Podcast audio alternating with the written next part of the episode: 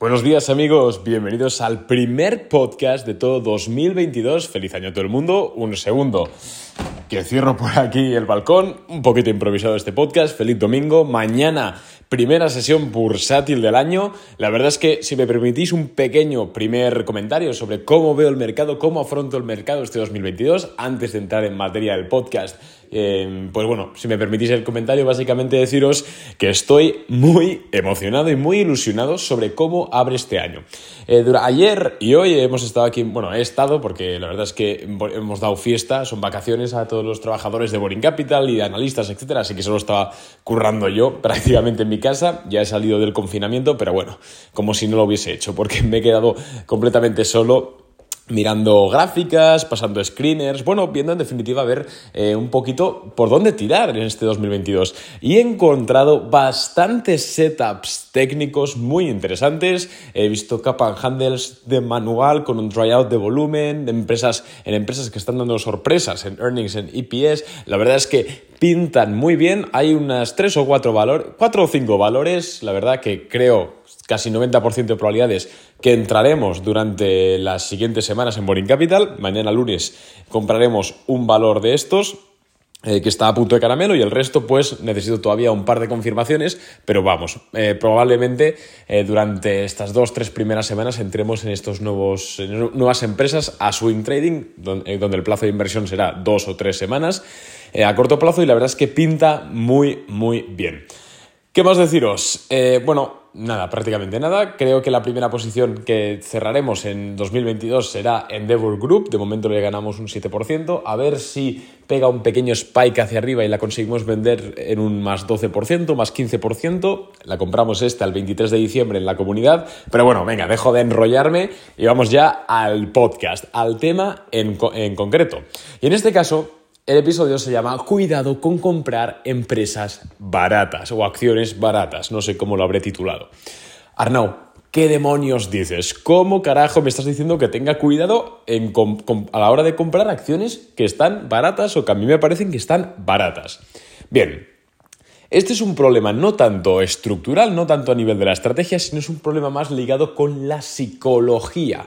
En este momento, si no has quitado el podcast, poco te falta para pensar que estoy un poco zumbado, estoy un poco loco, pero no, déjame que me explique. Mira, en bolsa ya sabemos que es un 50% estrategia y conocimiento y un 50% eh, psicología. Al final, nosotros podemos estar comprados en, yo qué sé, en Amazon en el, año en el año 2000, que, bueno, si no hubiésemos aguantado la caída y la presión psicológica de estar perdiendo dinero en la burbuja del .com de los años 2000, hoy en día no estaríamos disfrutando de estas revalorizaciones de más del 30.000% que ha hecho el, stock de Amazon, la acción de Amazon.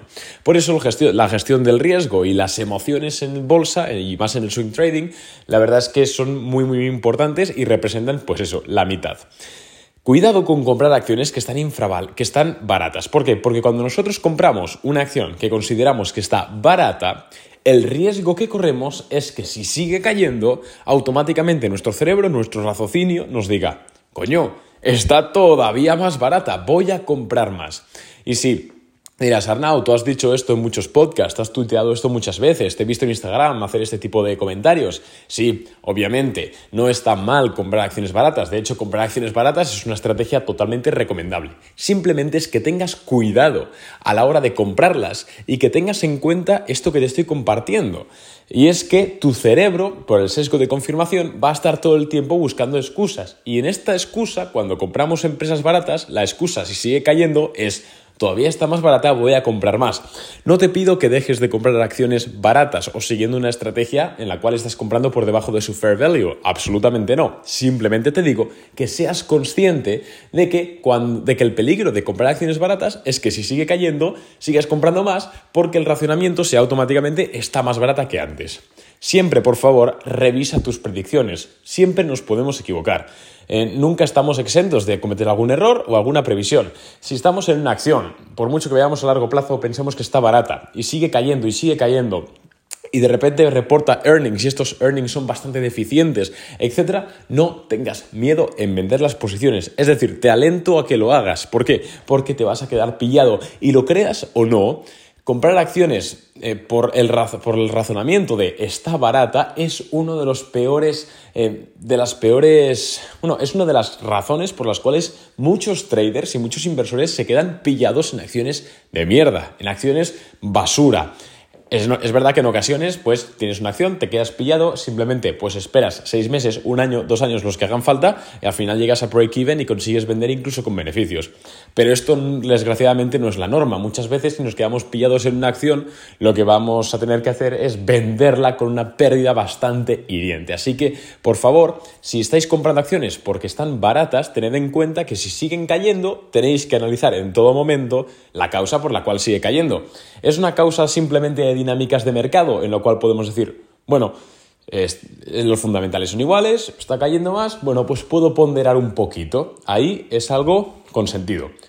Pero cuidado cuando la acción siga cayendo y sea porque se están degradando los fundamentales, sea porque está comenzando a fallar en, en ventas o en EPS o en growth o en lo que sea, entonces tenemos que revisar nuestra tesis e incluso tragarnos ese orgullo y vender a pérdida. Esto es algo muy importante porque es mejor, es muy duro vender en un menos 30%, pero es todavía más duro vender en un menos 70%. Y yo tengo clientes en Boring Capital que han, bueno, eh, han sido principiantes, todos hemos sido principiantes, no al comienzo, pero me pasan sus carteras para que les eche un ojo y las analice y veo auténticos desastres. Veo empresas ultra extrañas en las cuales están perdiendo perdiendo un 80, un 70, un 90% en meses. Y esto es porque muchos me comentan que, joder, es que la veí barata, pensaba que estaba barata, la analicé un poquito y estaba barata. Puede ser que esté barata, pero también puede ser que los fundamentales se degraden y deje de estar barata.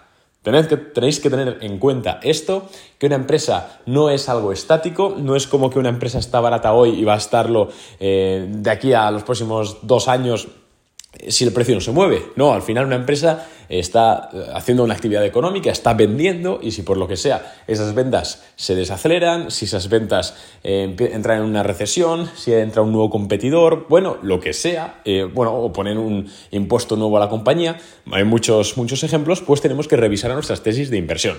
Entonces, Obviamente, revisar una tesis de inversión al final pasa en todo, sea el cual sea el argumento de compra, pero sí que es verdad que cuando la hemos comprado por el argumento de está barata, tiene un per bajo, lo que sea, corremos el riesgo de decir, coño, si está más barata todavía, e incluso aumentar posiciones en una bala perdida.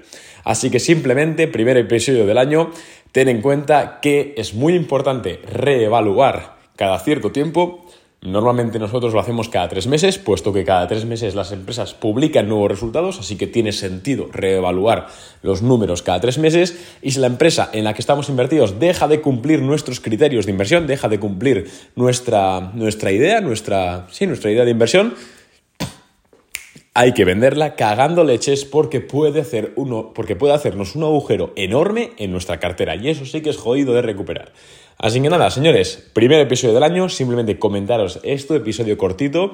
Mañana intentaré subir uno nuevo hablando sobre empresas interesantes para, para 2022 que no son, no, empresas no, perdón, miento, sectores interesantes para 2022. A ver qué tal se da, muchas gracias y por favor no olvides valorar el episodio en Spotify, dale 5 estrellitas y yo no sé ni para qué sirve, pero la verdad es que me da mucha ilusión.